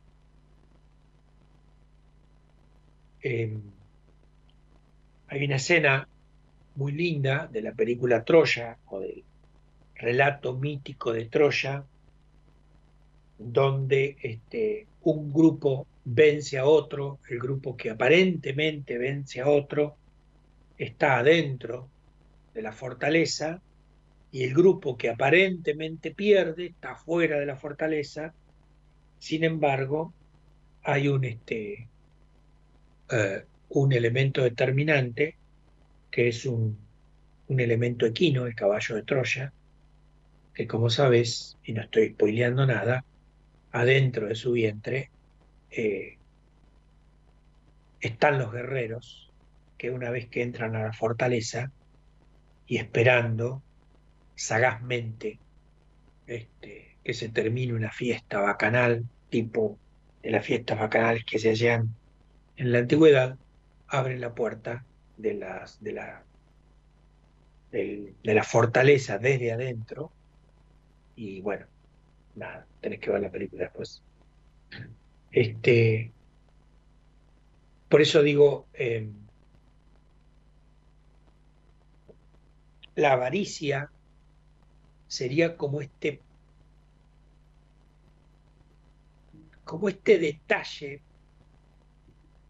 feo de la vida de cada uno que estaría indicándome que estoy lejos de correr lejos. o mejor dicho, estoy lejos, lejos de arriesgarme. Y si estoy lejos de arriesgarme, estoy lejos de la vida. Por esto que dijimos, que nacer es un riesgo. Y si nacer es un riesgo, el riesgo es una marca de ovillo que traemos en el comienzo. Y si está en el comienzo, porque es importante. Bien. Eh, dice Olga Rosalía y Garzábal, interesante estos programas, Enrique, buenas noches. Bueno, buenas noches, eh, Olga. Marta Edwards dice, creo que ese film musical representaban las venas y arterias con los bailarines de rojo y azul mientras él moría. Sí, sí, tal cual, tal cual. Olga Rosalía dice, la vi varias veces, Joe Black, me gustó mucho. Cristina Braida dice, hola, buenas noches Enrique y audiencia. Bueno, y Marta Edwards la saluda. Hola Cris, le dice. Bien, entonces, digo, buscando, ya terminando medio como, este, comenzando a terminar, como dicen por ahí, nuestro programa de esta noche, y, y fantástico, el mate no se ha lavado. Eh, bien cebado, bien el agua, la temperatura, bien preparado. Detalles, lo cotidiano, ¿no? Ahí podría ser un buen, ¿no? ¿Cuántas veces apurado vengo, me vengo a tomar unos mates todo apurado y al rato nomás se me lava y digo, ¿por qué se me lavó? Y se me lavó porque no tomé el tiempo. No me tomé el tiempo probablemente me apuré con el agua, no respeté el momento maravilloso en el cual el agua se hace amiga de la hierba y la hierba se hace amiga del agua, a partir de la cual la hierba se hincha y cuyo resultado es que no te da acidez, pero aparte no se lava, bueno, sigue manteniendo el gusto, en fin. Digo, el primer, este, primer caminito de, reflexión que te quiero proponer es, este, bueno, ¿qué aspecto acumulador? Todos tenemos un aspecto acumulador. A veces acumulamos libros, papeles, yo estaba mirando cuántos papeles hace que tengo acá abajo que, no, que todavía no los tengo y hace mucho que no los leo. Entonces, ¿para qué los tengo? ¿Por qué no los hago circular? porque es como la plata. La plata es energía. Si no la hago circular, ¿y qué cerca está la avaricia de la plata? La plata de la avaricia, ¿no? Y de la vana avaricia, es decir, que el avaro se convence de que este, construye algo con, seguridad, ¿no? Eh, la otra, el otro aspecto que te querría que, quería proponerte para pensar cómo te llevas con, con arriesgarse es este, si tu vida es una vida para no morir.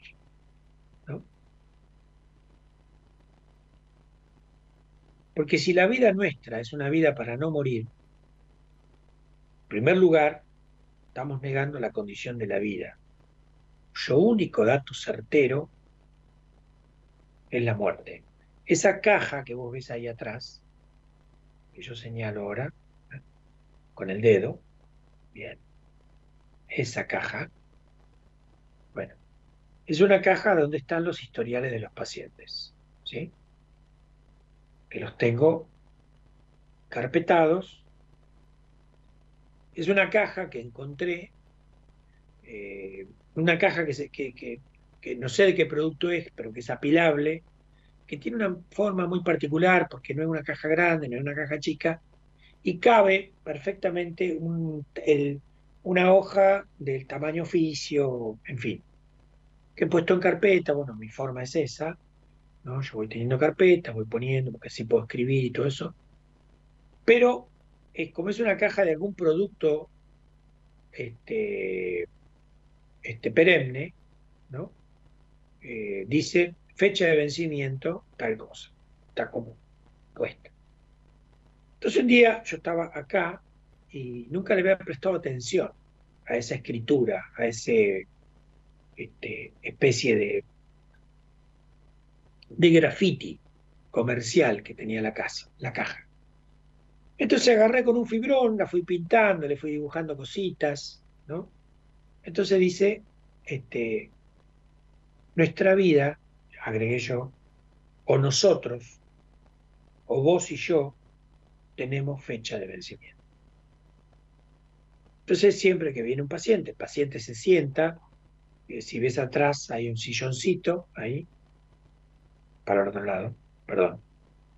Ese sillón se sientan los pacientes que vienen acá, consultorio, y tienen de frente esa caja. Entonces a veces lo leen, a veces no. Entonces yo lo pinté con colores, acá no se ve mucho. Este, y no quiero hacer un movimiento que... Eh, pero dice, tenemos fecha de vencimiento. Entonces, cuando uno vive para no morir, es como que le estamos quitando una vitamina muy importante a la vida de cada uno. Más allá de lo que nos toque vivir. ¿No?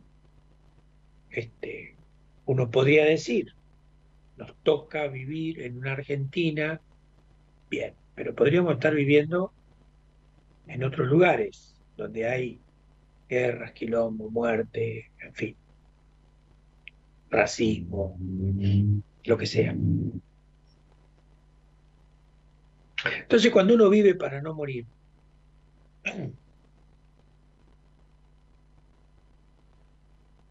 se va debilitando en aquella fuerza interna que la misma vida tiene para vivir la vida. La vida es para vivir la vida, no para vivir la muerte. Porque la muerte forma parte de la vida. Por lo tanto, la vida no se ocupa de la muerte. Entonces, la segunda manera que uno tendría para saber si está corriendo riesgos o no, tiene que ver con esto de eh, si estás viviendo para no morir estás viviendo para no morir y tu vida está llena de médicos, consultas, lifting, en fin, no aceptando las edades de la vida, este, bueno, es probable que te cueste mucho el riesgo. Si te cuesta mucho el riesgo y no arriesgas, bueno, no estarías en consonancia con la vida. Em, excelente ese matienzo, dice Cristina. Sí, sí, la verdad que está muy bueno. Eh, es una ceremonia tomar mate, dice Gabriela Candal. Creo que el problema del hombre es la ilusión de perpetuidad y omnipotencia. También es una marca de nacimiento. No sé si tan así, porque mirá que tenemos muchos signos de la de la existencia nuestra, ¿no? Como diciendo, este, no te agrandes chacarita, ¿no? O no te agrandes como galleta en el agua. Eh, tal vez la grandeza está en reconocer la finitud, y no hemos empezado por ahí, ¿no? Entonces, bueno, en este punto necesitamos crear ilusiones, ¿no? Eh, me dice Cristina, mirá, me voy a preparar un mate, me diste ganas. Sí, sí. Natalia Lardieri dice, hola Enrique, Cris, Marta y Oyen. Me cuesta desprenderme de las cosas. Tengo apuntes y fotocopias de cuando cursaba el terciario, del siglo pasado, literal. Bueno, nada, empezar por ahí. Mirá, a mi derecha, donde levanto la manito, ¿sí? Perdón. Para allá hay una pared que estaba llena de libros. Hace ya muchos años. Mi compañera es este profesora de historia, así que entre los libros de ella de historia, más los libros míos de de psicología, más los, los libros míos de filosofía, más los libros míos de teología, Biblia, qué sé yo, catequesis, eh, en fin, lo que sea. Literatura universal. Teníamos toda la, desde arriba hasta abajo y desde una punta a la otra, lleno de libros.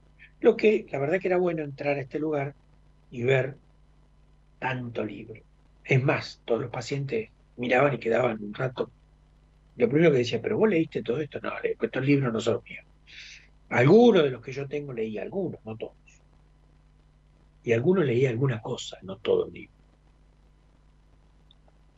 Y eh, un día dijimos, vamos a volver a leer esto. No. Listo. Entonces distribuyámoslo. Y empezamos en una tarea que nos llevó dos semanas. Eh, llenamos entre 13 y 15 bolsas de consorcio, no recuerdo.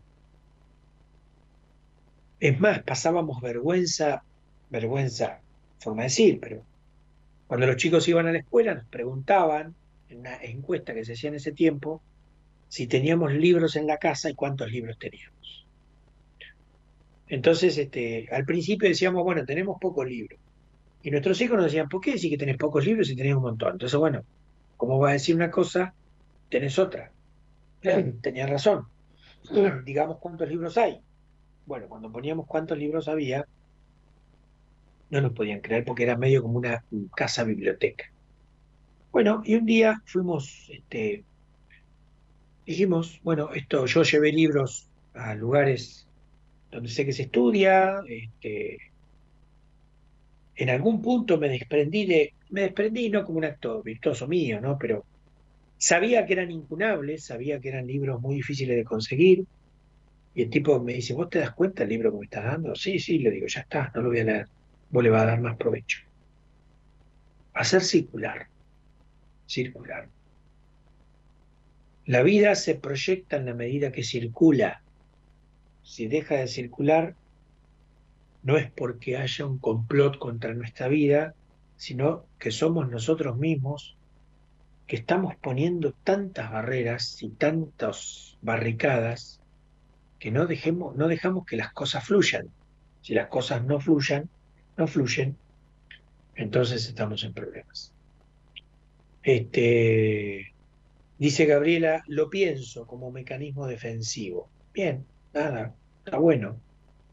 Marta Edward dice, te entiendo, Nati, pero cuando cuando vas dejando y desprendiendo, te sentís mejor y más liviana. Yo dejé mucho en estos días y otros están disfrutando de libros y cosas de mi vida. Qué bueno. Y así todo, en el caso de que sean libros, este, nos van a recordar, diría Dani ayer, por 200 años, no más. Y quienes se lleven mis libros, quienes estén con mis libros, me van a recordar, porque en aquel tiempo te le poníamos los nombres. Fabricio Pucheta dice, qué linda charla, muchas gracias. Creo que ese es el dilema, ¿no? La elección. Me, quedo muy me quedó muy latente eso que dijiste de aceptar nuestra finitud. Natalia Lardieri dice, sí, Marta, el tema es que las fotocopias, no tanto así los libros, son un elemento útil en el momento, un mal necesario. Incluso hay muchas sin anillar, encarpetadas. Alexis Paulac dice, hola Enrique, ¿cómo estás? Acá escuchándote. Bueno, Alexis, nos veremos el jueves, ¿no? Este, te mando un abrazo grande. ¿Qué trabajo estás haciendo, no? ¿Quién te ha visto y quién te ve? Diría un vecino de mi casa, en General Madariaga. Este, entonces, volviendo, digo, pistas para saber si este,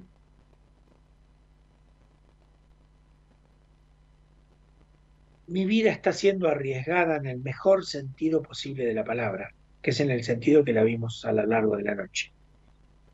La primera, la avaricia. La segunda, que puse en cuestionamiento, vivir para no morir. ¿No? Qué desperdicio, ¿no? Vivir para no morir. Sobre todo porque todos nos vamos a morir. Ayer decía Dani, decía, vos Gerardo te vas a morir, vos se lo dices, te vas a morir. ¿No? Viste que es muy delicadito él, ¿no? Este,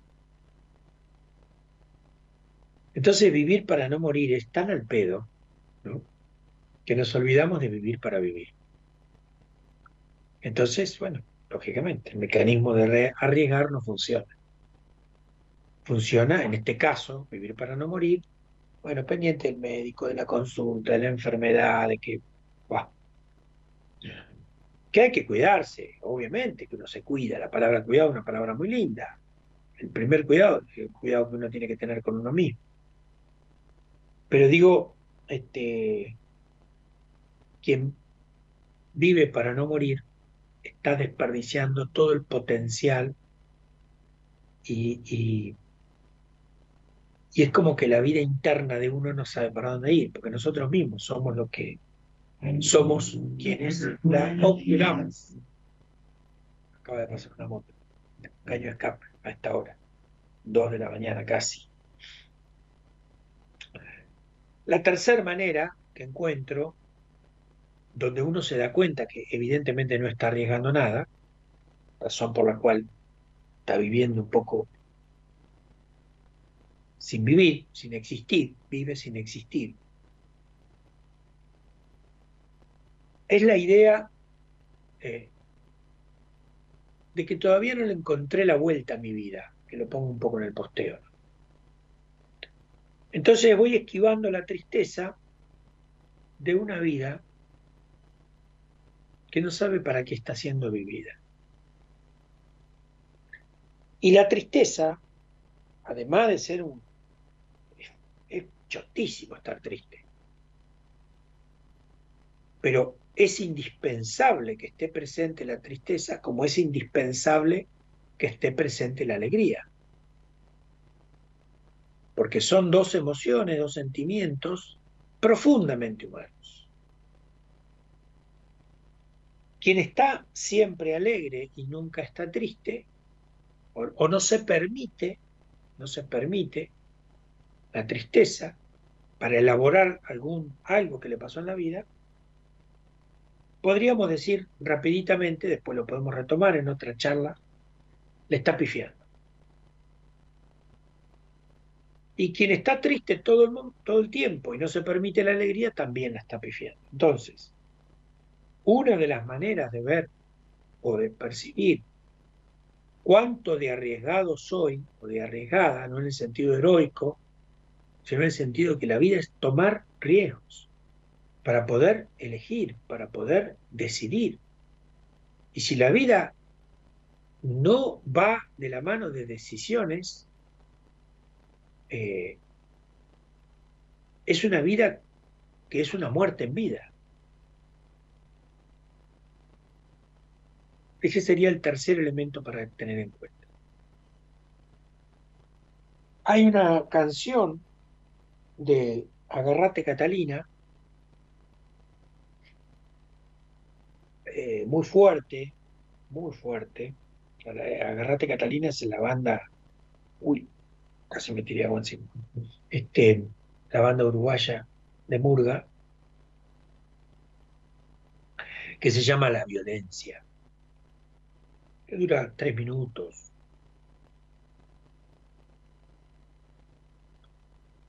Y alguien eh, en, un escenario de violencia, donde no falta ninguna de las escenas de la violencia que ya conocemos, que lamentablemente no es la escena de una canción, sino que es la vida cotidiana, este, uno de los objetos de esa violencia le dice a la sociedad, fisurado me necesitas. ¿no? Fisurado quiere decir quebrado, quiere decir ya como cuando alguien dice, y yo ya estoy lavado y seco, a mí no me interesa más nada. Me da lo mismo perder que ganar, cualquier cosa me da lo.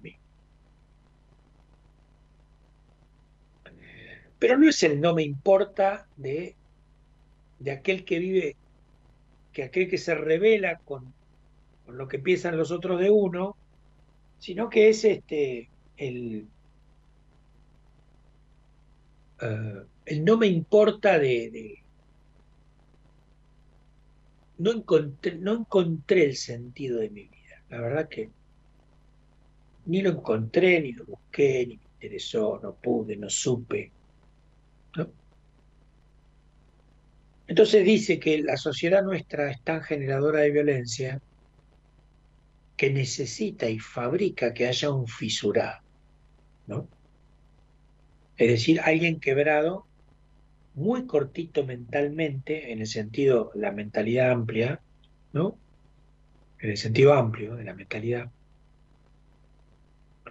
que es incapaz de reflexionar, de sentir, de pensar. Entonces, actúa, más que actuar, reacciona. Y reaccionando, va perdiendo, en primer lugar, los valores que sostienen a una persona, valores, lo que es valioso, ¿no? la amistad, el amor, este, eh, el trabajo, eh, en fin, todo lo que uno considere que vale la pena. Y yo voy a hacer esta traducción del fisurado porque no todos se consideran en esta sociedad que hemos hecho de ganadores y perdedores al pedo, fisurados, sino atolondrado, al que, está atolondrado, que es una, una, palabra que tiene más que ver con mi edad, pero que tiene que ver con, con una forma de el que está distraído, el que está, el que está enajenado, el que está inoculado por una distracción con el solo objeto de no tomar una puta decisión en su vida. Entonces el atolondrado es el que el que hace que otro decida, el que juega a que decide, pero no decide él, sino que decide en la circunstancia, vuelvo, y perdonen la, expresión, pero que, va haciendo que la persona pierda eh, esa sincronización de la vida donde la vida respira. Por lo tanto, si la vida respira, y cuando uno pierde la vida, en cierta manera, se ahoga y después la va perdiendo en ese ahogo, cuando se va extinguiendo el último respiro. La pregunta es en qué me estoy ahogando. Entonces acá dejo cuatro caminitos. El primero es la avaricia. El segundo es vivir para no morir. El tercero es si estoy este, esquivando la tristeza de una vida que no tiene, que no encontré. No, no me encontré a mí mismo todavía, lo que no quiere decir que no te encuentres si te buscas. Si no te buscas, no te vas a encontrar. Y para encontrarte, primero tenés que perderte. ¿no? Y la cuarta sería este, cuánto de atolondramiento hay en mi vida, de distracción que, que no me permite.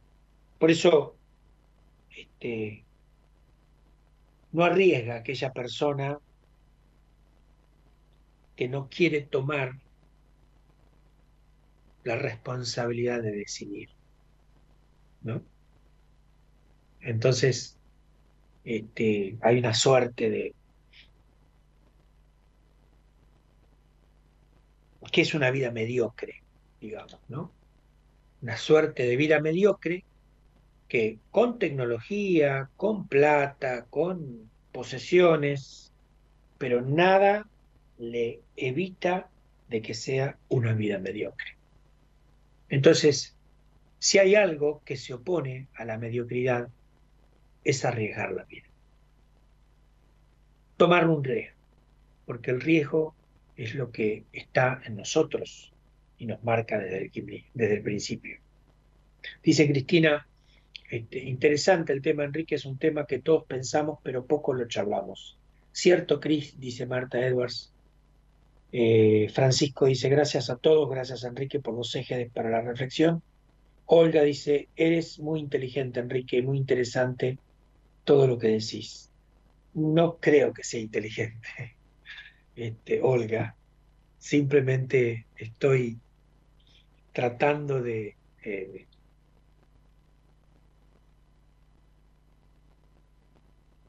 como dice la canción que vamos a escuchar de cierre, la vida es una moneda.